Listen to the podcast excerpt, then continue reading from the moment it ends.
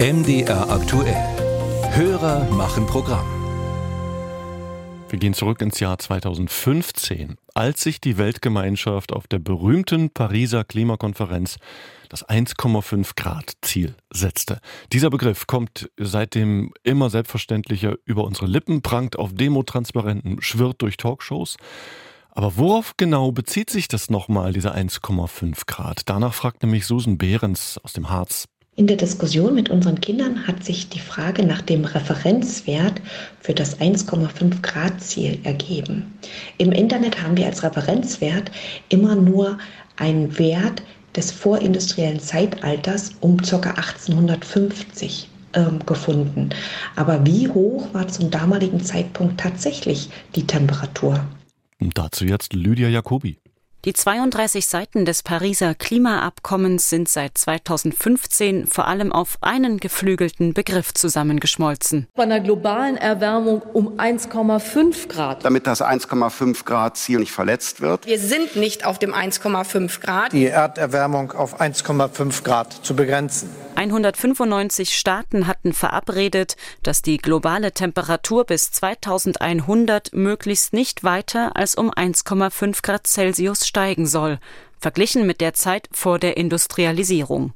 Thomas Vogt, wissenschaftlicher Mitarbeiter am Potsdam Institut für Klimafolgenforschung. Historisch wäre die vorindustrielle Zeit wohl bis etwa zur Mitte des 18. Jahrhunderts anzusetzen, aber für die Zeit gibt es halt kaum Messungen. Und konsistentere Messreihen hat man dann ab dem 19. Jahrhundert und deswegen sagt der Weltklimarat IPCC, dass die vorindustrielle Periode 1850 bis 1900 wäre. Im 19. Jahrhundert beginnt man mit Quecksilberthermometern auf Land und Wasser die Temperaturen zu messen. Obwohl die neue Technik zuverlässig ist, bleiben Unsicherheiten. Wo hängt das Thermometer? Ist es richtig kalibriert? Außerdem gibt es damals nur relativ wenige Messstationen, nicht zu vergleichen mit den heute beispielsweise üblichen Temperaturmessungen per Satellit. Deshalb ist es schier unmöglich, eine globale Durchschnittstemperatur für das vorindustrielle Zeitalter zu nennen. Temperaturabweichungen seien hingegen einfacher zu ermitteln, sagt Klimaforscher Vogt. Er erklärt es in einem Beispiel. Wenn Sie jetzt zum Beispiel eine Waage zu Hause haben und Sie wollen irgendwie Ihr Gewicht über einen längeren Zeitraum äh, beobachten, dann können Sie vielleicht auch nicht so darauf vertrauen, dass die absolute Zahl so gut ist wie beim Doktor. Aber ähm, die Gewichtszunahme und Abnahme ist dann doch irgendwie einigermaßen verlässlich im mehrmonatlichen Mittel oder so.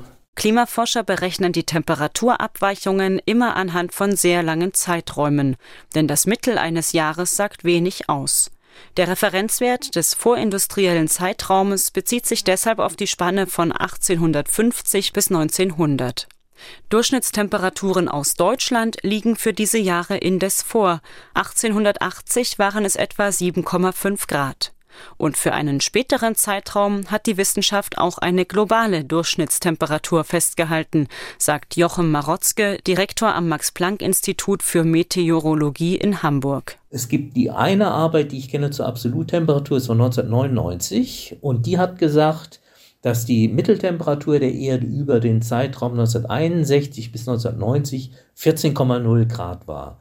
Das ist eine der wenigen Arbeiten, die sich wirklich damit beschäftigt, die Absoluttemperatur der Erde präzise zu bestimmen.